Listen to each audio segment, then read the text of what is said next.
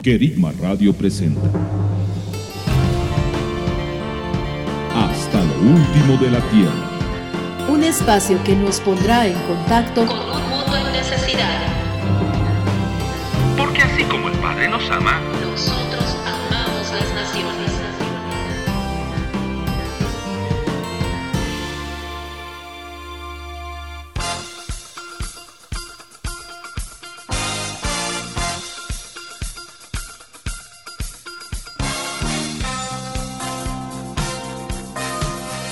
Hola, ¿qué tal? Bienvenidos, queridos radioescuchas, a su programa Hasta lo último de la Tierra, desde Manta, Ecuador, a través de la señal de Querigma Radio. Somos Gustavo y Daniela Luzardo. Bienvenidos. Paz hermanos en este día. Damos gracias al Padre por cada uno de ustedes. Gracias por su fidelidad sobre sus vidas. Hoy con mucho amor compartimos junto a ustedes este programa. Iniciemos con el segmento Reenfoque. Así es, Daniela. Y queridos amigos, hasta este momento hemos revisado como parte de la impartición de Dios para el enviado varios componentes como son el amor, la multiforme sabiduría de Dios, la impartición de lo celestial y las armas espirituales. Dentro de lo que se refiere a las armas espirituales, hemos visto a través de la escritura y la guía del Espíritu Santo, la armadura de Dios con cada uno de sus elementos y en nuestro último reenfoque vimos la sangre. No debemos olvidar que impartición hace referencia a impartir sustancia, se refiere a dar o distribuir cosas inmateriales.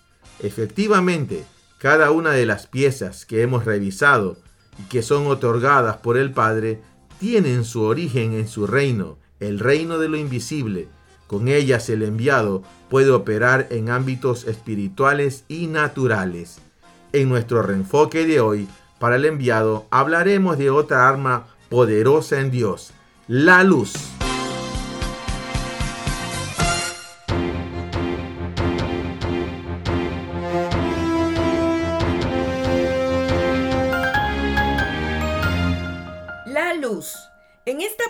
Importante el reconocimiento de que el enviado y la iglesia siempre han tenido claro que su misión es la extensión del reino de Dios sobre la tierra. Y a partir de allí, muchas han sido las perspectivas para llevar a cabo dicha tarea.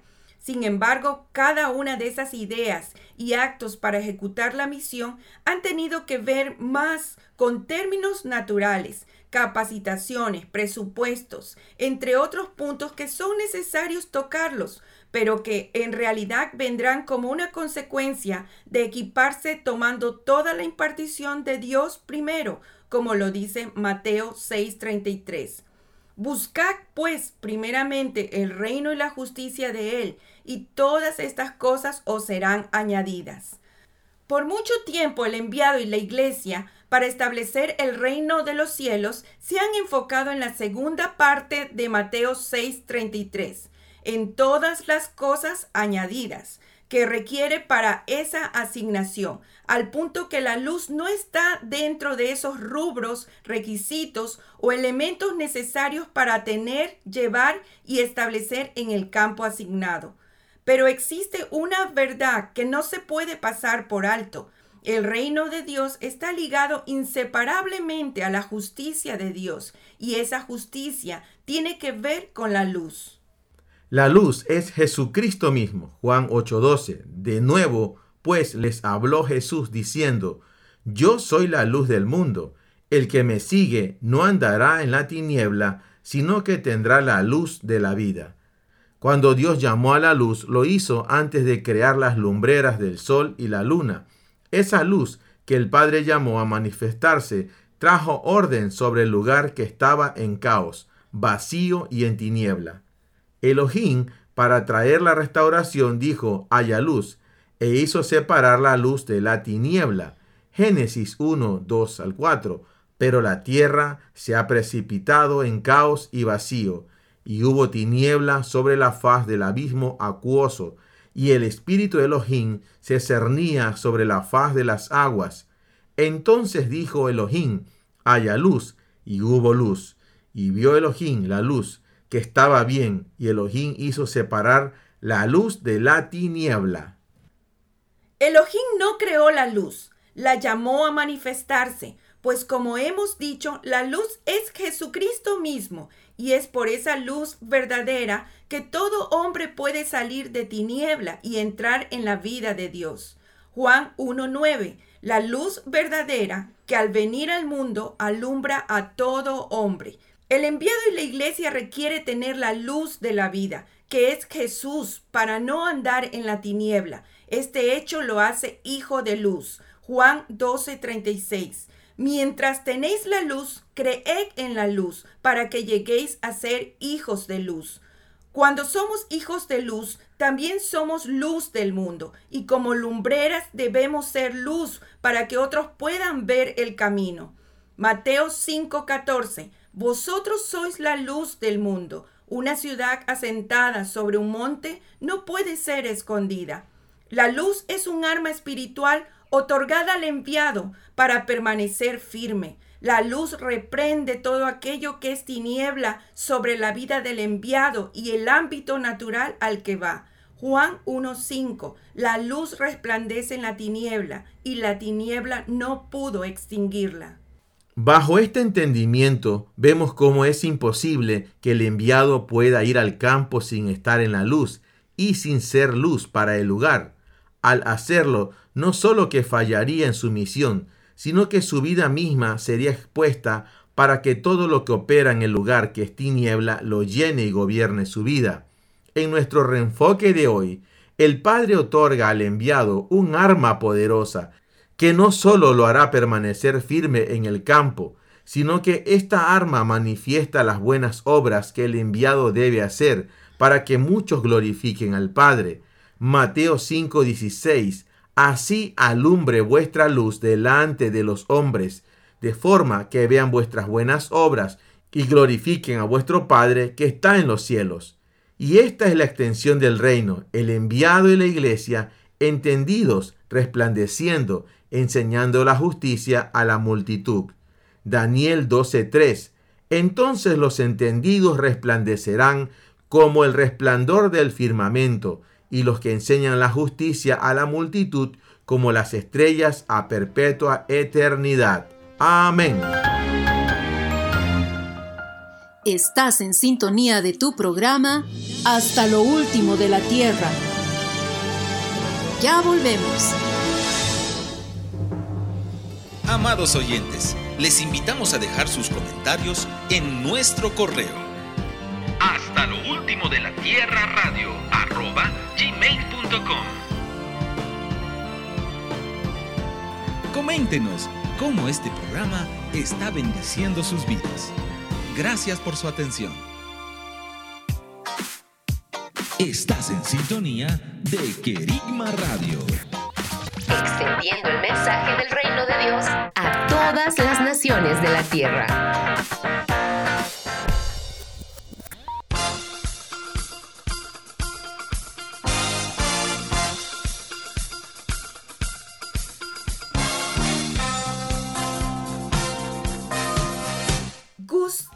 Andar en luz? Daniela, andar en luz es andar en Jesús, en sus palabras. Cuando nos convertimos a Él, lo hacemos con todo lo que somos. Salimos de toda esclavitud del sistema. Dios es primero nuestra vida. Hacemos las obras de Dios. Buscamos agradarlo en todo. Primero de Juan 1, 5 al 10 nos dice, Este es el mensaje que hemos oído de Él y os anunciamos. Dios es luz y en Él no hay ninguna tiniebla. Si decimos que tenemos comunión con Él y andamos en la tiniebla, mentimos y no practicamos la verdad. Si andamos en la luz, como Él está en la luz, tenemos comunión unos con otros, y la sangre de Jesús, su Hijo, nos limpia de todo pecado. Si dijéramos que no tenemos pecado, nos engañamos a nosotros mismos, y la verdad no está en nosotros. Si confesamos nuestros pecados, Él es fiel y justo para perdonar nuestros pecados y limpiarnos de toda maldad. Si decimos que no hemos pecado, lo hacemos mentiroso y su palabra no está en nosotros. Entonces andar en luz Es esa transparencia en Cristo, que todos puedan ver nuestras obras que glorifican al Padre y que la tiniebla no encuentre nada en nosotros con qué acusarnos. Amén. En él había vida y la vida era la luz de los hombres. Hermanos, vivamos la luz, vivamos a Cristo.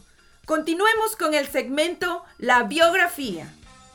Hoy estaremos revisando la vida de un hombre que respondió al llamado de Dios y en medio de peligros y dificultades pudo abrir nuevas fronteras y difundir el mensaje del Evangelio a todos los que quisieran escuchar. Vamos a la biografía.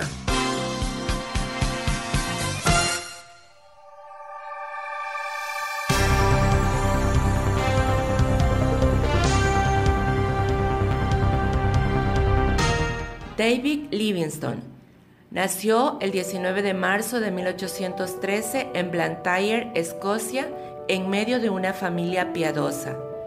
David no pudo permitirse una educación formal. Desde los 10 años tuvo que trabajar en una fábrica de algodón. Él y su hermano John trabajaban 12 horas al día.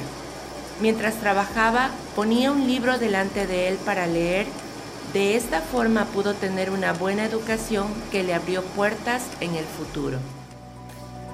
A los 25 años, David quedó cautivado por un llamado dirigido a médicos misioneros a China.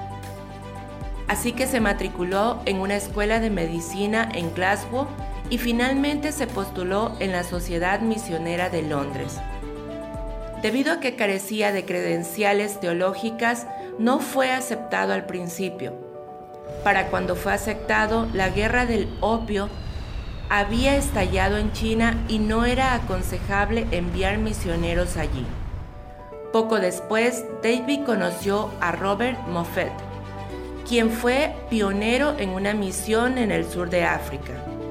David puso su mirada en ese continente y en 1842, luego de recibir su título en medicina, se unió al equipo de Moffat.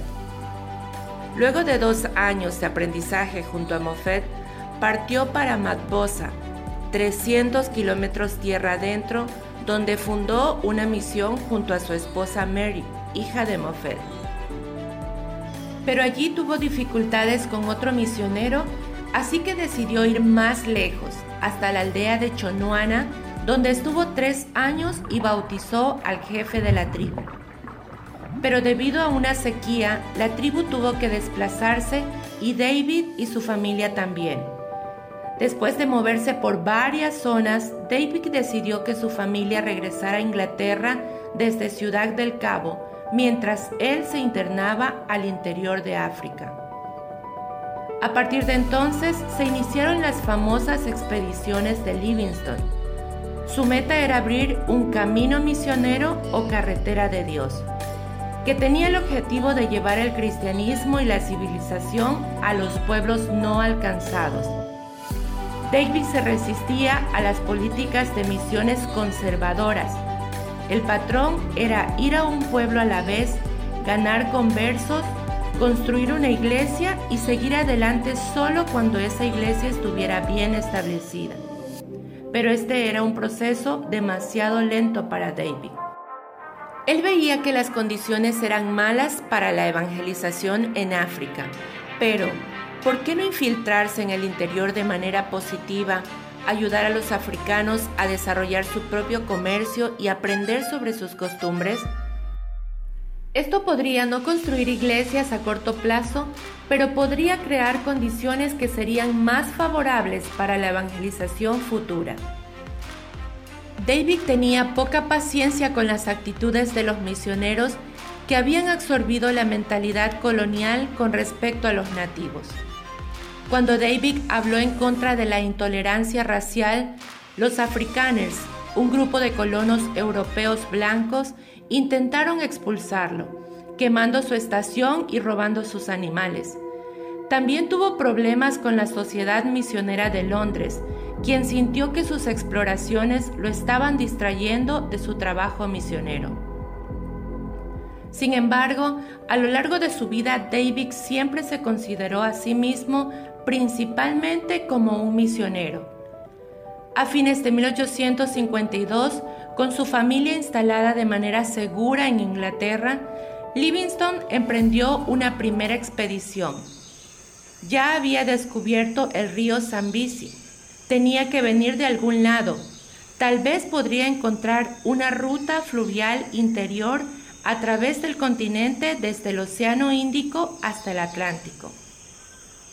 Esto abriría oportunidades comerciales para los pueblos nativos y en el proceso denunciaría a los comerciantes de esclavos. El viaje hacia el oeste fue difícil, plagado de enfermedades, sequías y ataques de tribus hostiles y animales salvajes. Finalmente llegó al Atlántico en 1854 y pudo haber navegado desde allí a Inglaterra, pero habían más exploraciones por hacer. Se aventuró nuevamente hacia el este, llegando a la costa en 1856. En un viaje épico de tres años desde el Océano Atlántico hasta el Océano Índico, David exploró el río Zambezi de 1.700 millas de largo, descubriendo en el proceso las cataratas Victoria. Desde allí navegó hacia Gran Bretaña, donde fue recibido como un héroe. La exploración de territorios inexplorados era muy aclamada en aquellos días. La Real Sociedad Geográfica le concedió los más altos honores.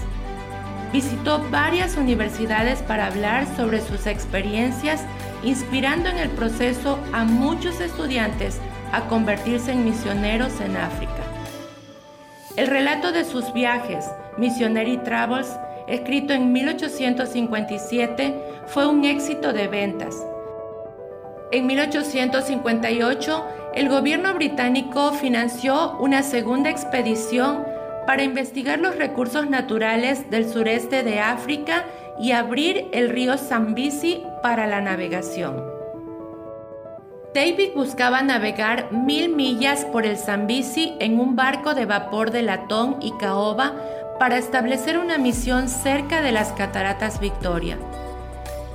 El bote era de tecnología de punta, pero resultó demasiado frágil para la expedición y como consecuencia naufragó después de encallar repetidamente en bancos de arena.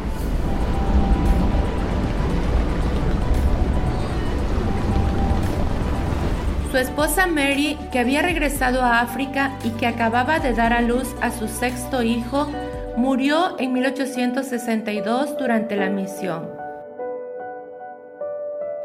Finalizando su fallida expedición, un atribulado David regresó a Inglaterra en 1864, pero no se daba por vencido. Partió por su cuenta por última vez en 1866 a su amado continente esta vez para buscar la fuente del Nilo. Pasaron los años sin noticias de él. Algunas expediciones salieron a buscarlo.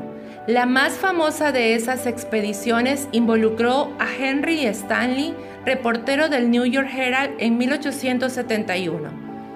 Al encontrar a David por fin en Uyuyi, en el lago Tanganica, pronunció esa frase, Doctor Livingstone, supongo pero Stanley no pudo convencerlo de que volviera a casa. En agosto de 1872, con una salud precaria, el viejo explorador estrechó la mano de Stanley y emprendió su viaje final. David murió en 1873. Fue encontrado de rodillas con las manos unidas en actitud de oración en una choza. David recorrió miles de kilómetros tomando nota de todo lo que veía haciendo observaciones geográficas, atendiendo a los enfermos y predicando el Evangelio, pero por sobre todo ganándose el corazón de los africanos. Sus crónicas registran que estuvo más de 27 veces postrado en cama por fiebres, pero pronto recobraba sus fuerzas y continuaba explorando. David tenía una visión para el bienestar económico y espiritual combinado de los pueblos africanos. Estás en sintonía de tu programa Hasta lo último de la Tierra. Ya volvemos. Amados oyentes, Les invitamos a dejar sus comentarios en nuestro correo. Hasta lo último de la tierra radio arroba gmail.com. Coméntenos cómo este programa está bendiciendo sus vidas. Gracias por su atención. Estás en sintonía de Querigma Radio. Extendiendo el mensaje del reino de Dios a todas las naciones de la tierra.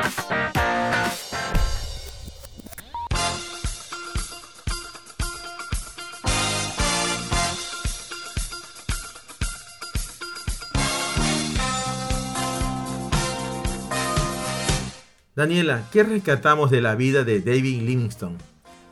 Muy especial el llamado de David Livingstone, abrir caminos, rutas en medio de lugares inhóspitos en África Central, para que nuevos misioneros tuvieran la oportunidad de adentrarse a estos lugares para llevar el Evangelio. Así es, también rescatamos que aunque su obra evangelística no fue muy grande, su valentía y su trabajo creó las condiciones para el crecimiento del cristianismo. Un siglo y medio después de su muerte, la iglesia africana sigue extendiéndose.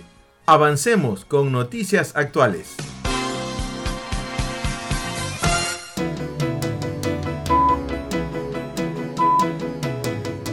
Noticias actuales.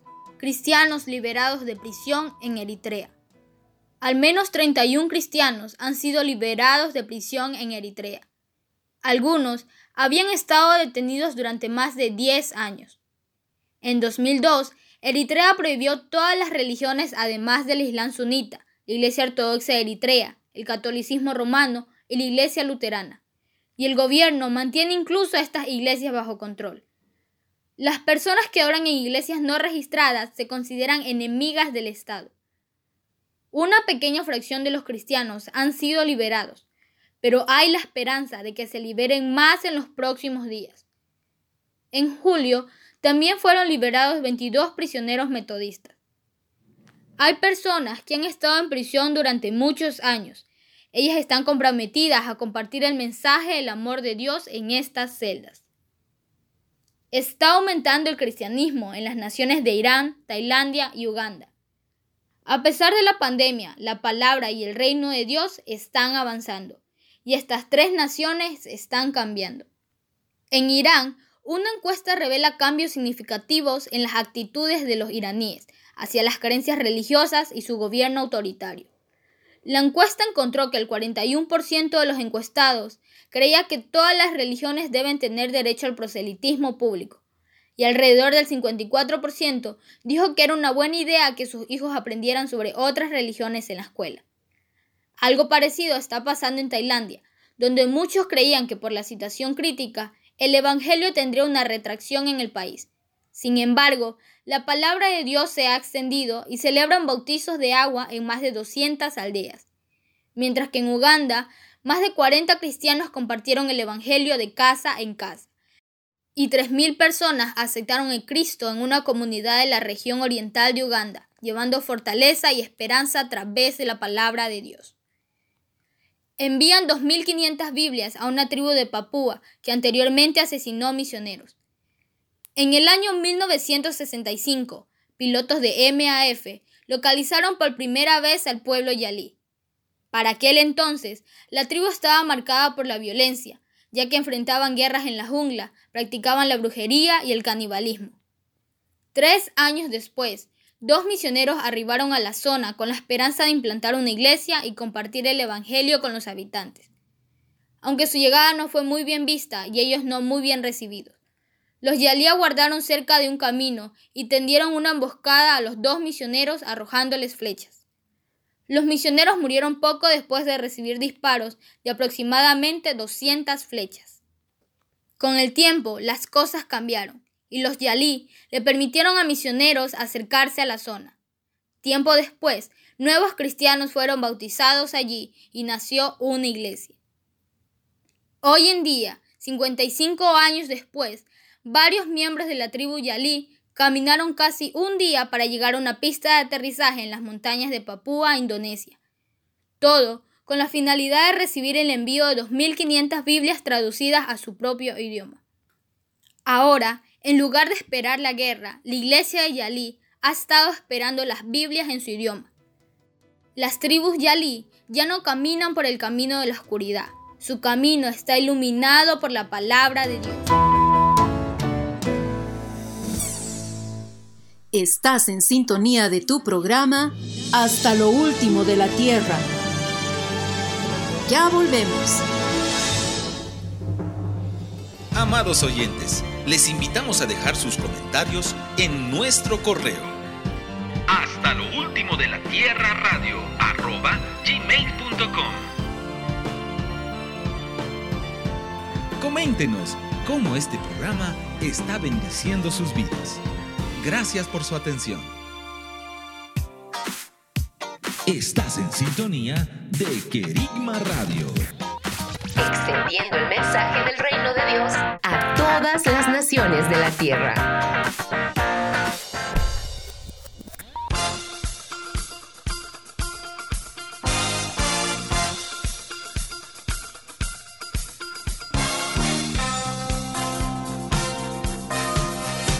Damos gracias al Padre por los cristianos que han sido liberados en Eritrea, por Irán, Tailandia y Uganda, donde su mano está destruyendo fortalezas, y por cómo en el tiempo se puede ver corazones de piedra cambiados a corazones de carne, como en este caso de la tribu de Papúa, que hoy abren sus corazones a la palabra de Dios. Así es, avancemos al segmento Las nuevas generaciones en misiones.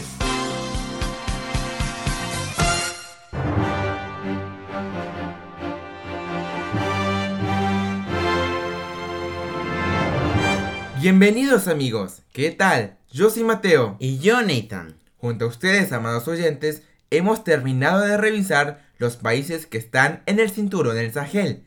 Sigamos orando por aquellas naciones. Preguntando ahora al Señor por cuál país debemos continuar, nos habló de los países con costa en el Atlántico. Hoy presentamos de forma general a los países con costa en el Océano Atlántico. Se llama Océano Atlántico al cuerpo de agua salada que separa el continente americano de Europa y África. Su nombre proviene de la deidad griega Atlas, el titán que sostiene al mundo en sus espaldas. El Océano Atlántico es el segundo más grande del planeta, ocupando un 20% de su superficie total y 26% de los territorios sumergidos.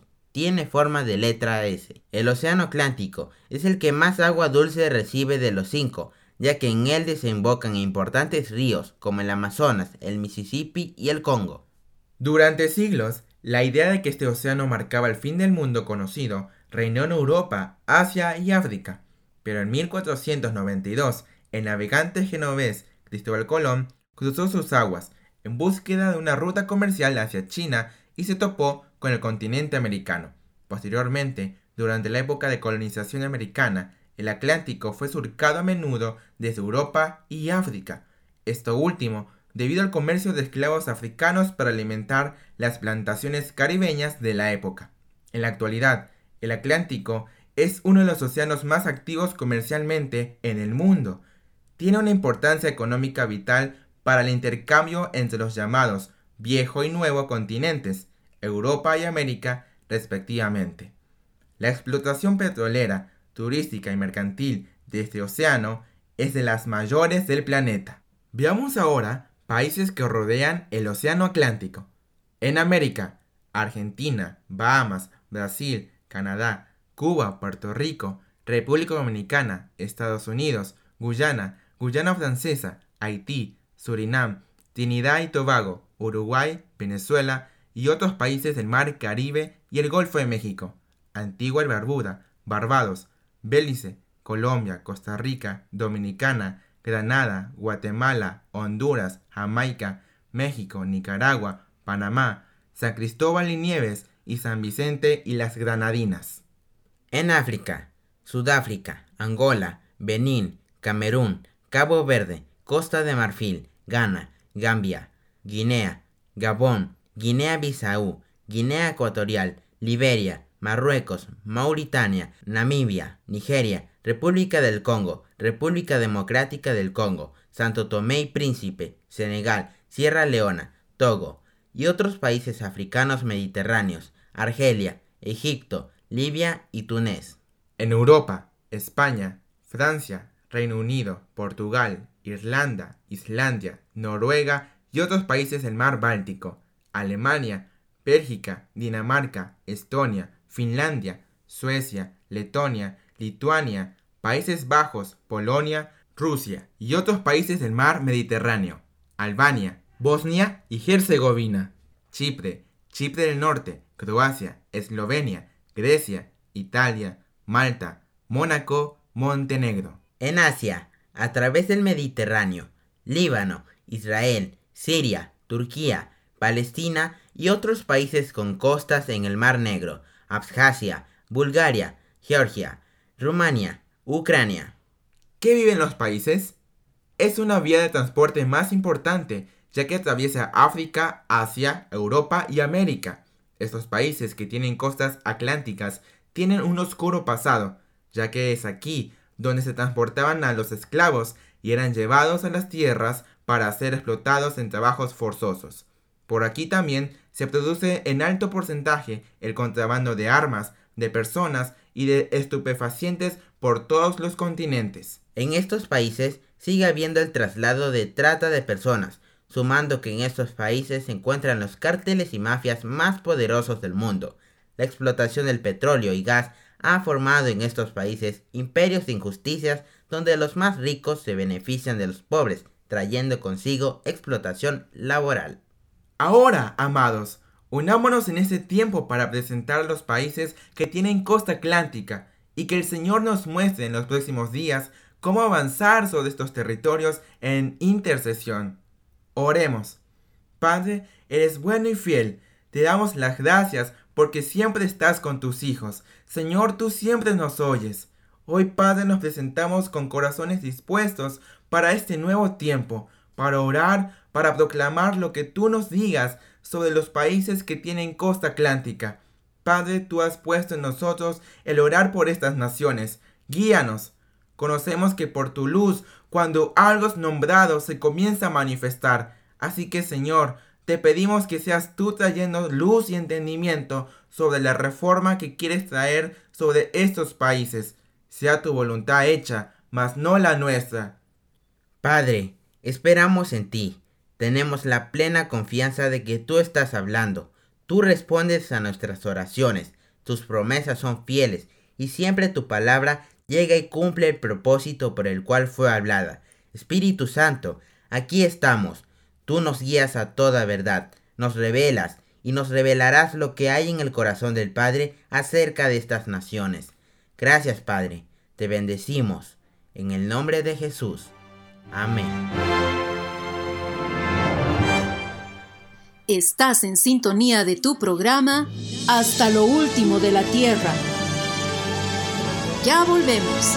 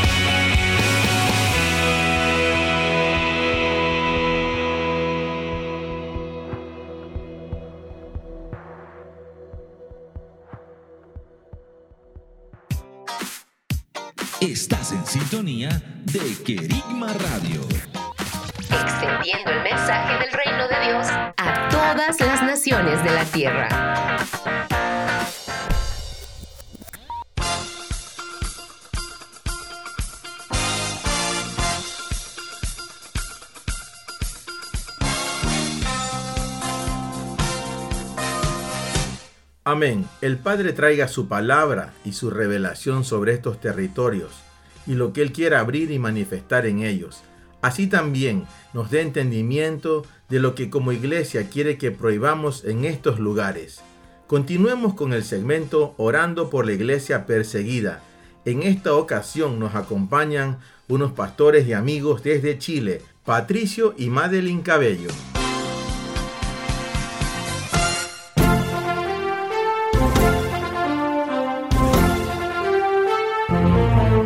Amados hermanos, bendiciones a todos. Eh, les habla la pastora Madeline Burgos desde eh, Casa de Jacob, Chile, junto a mi esposo, el pastor Patricio Cabello.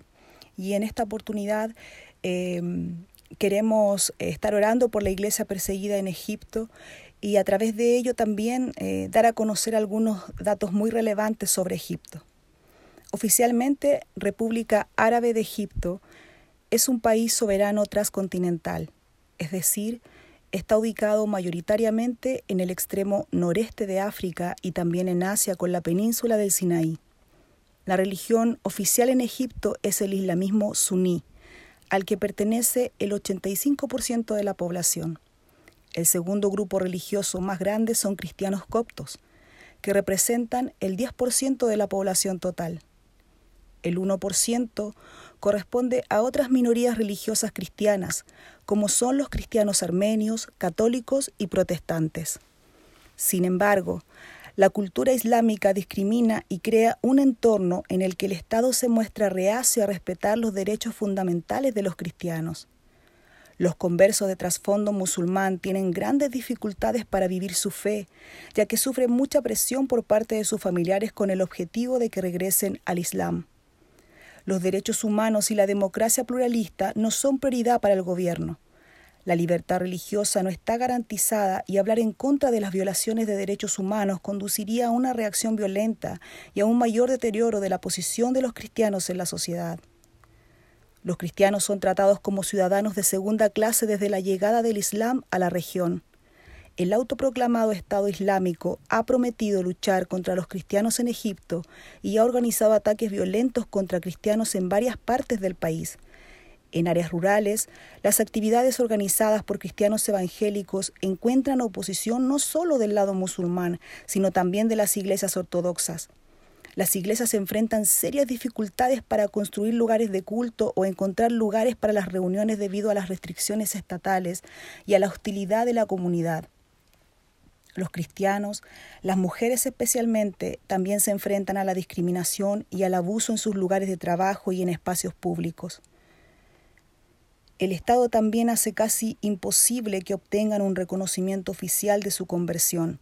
Y no solo eso, sino también en otras áreas de carácter civil, como es el hecho de poder enterrar a sus seres queridos en el lugar que ellos deseen. Este es el caso de una familia cristiana que habían enterrado a su hijo de 11 años en un terreno que ellos habían comprado. El Estado y la comunidad no les permitió esto porque este lugar estaba cerca de un cementerio musulmán, por lo cual Los restos del niño fueron exhumados y enterrados nuevamente en la aldea de Nada, que está a más de 30 kilómetros de su casa. Desafortunadamente, no es raro que los cristianos egipcios se enfrenten a la discriminación incluso en la muerte. En Egipto, los cementerios se establecen según la religión. Dado que los cristianos tienen una representación limitada en los distintos niveles de gobierno, es difícil para ellos tener voces que hablen por sus derechos como ciudadanos.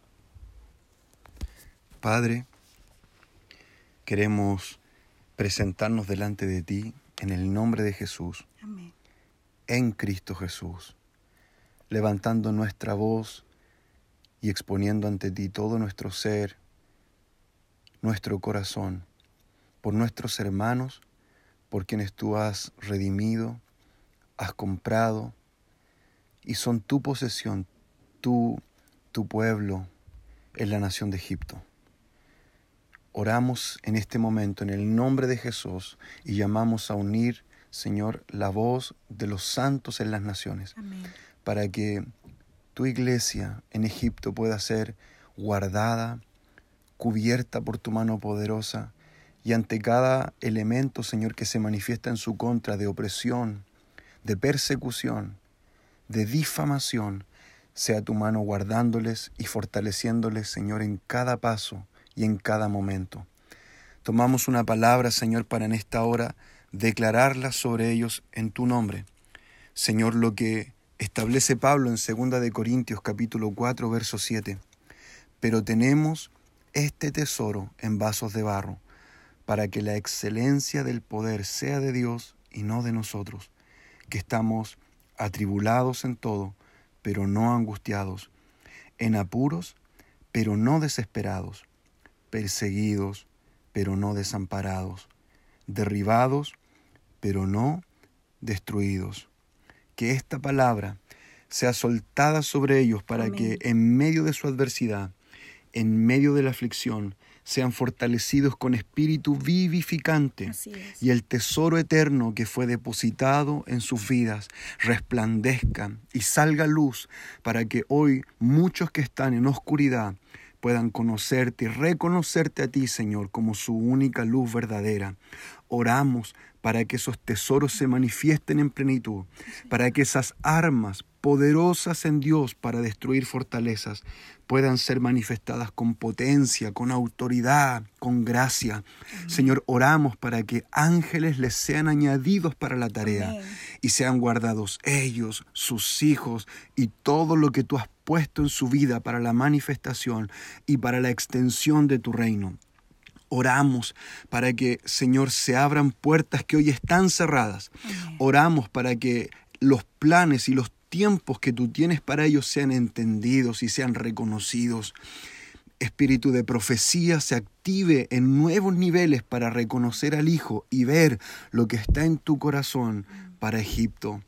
Señor, oramos para que lo que un día tú dijiste de cada uno de tus hijos en ese territorio sea manifiesto. Ninguna de las palabras, Señor, que los cielos han declarado sobre los santos en esa nación vuelva a ti sin cumplimiento. Oramos, Señor, para que se despejen los cielos, se abran y toda obstrucción todo elemento que hoy impide que tu gloria resplandezca sobre ese territorio sea removido en el nombre de Jesús. Llamamos a cumplimiento las palabras que los cielos han dicho. Oramos para que se manifiesten sobre el territorio y sobre la iglesia los dones redentivos que tú estableciste sobre ella, para que a causa de la manifestación la nación, por medio de la iglesia, entre en nuevos tiempos. Guardamos a nuestros hermanos. Desde aquí y en el Espíritu oramos para que sean fortalecidos con poder en su hombre, en su mujer interior, y sus brazos no decaigan, sus rodillas no dejen de doblarse, su corazón, Señor, siga eh, alineado y atento a lo que tú quieras decir. Y declaramos que aunque estén atribulados, la angustia no les tocará que aunque estén en apuros, el desespero no vendrá, que aunque estén perseguidos, tu amparo está sobre ellos. Y aunque en algún minuto, Señor, puedan estar derribados, declaramos que en ti ellos no serán destruidos. Amén. Oramos en acuerdo con los santos, en el nombre de Jesús. Amén.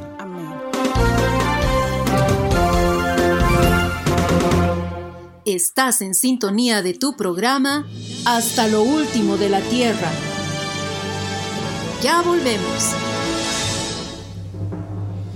Amados oyentes, les invitamos a dejar sus comentarios en nuestro correo. Hasta lo último de la tierra radio arroba gmail.com. Coméntenos cómo este programa está bendiciendo sus vidas. Gracias por su atención.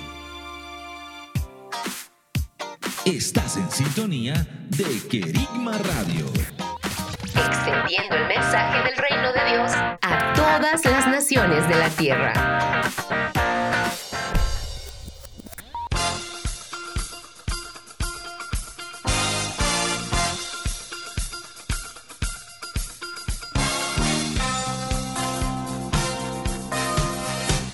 Amén. Nos unimos a esta voz de oración por nuestros hermanos en Egipto. Gracias, amados Patricio y Madeleine. Paz amigos, hemos llegado al final del programa. Ha sido un privilegio haber compartido este tiempo. Cada día más la vida del Padre siga creciendo en cada uno de nosotros y en todo lo honremos. Vivamos a Cristo.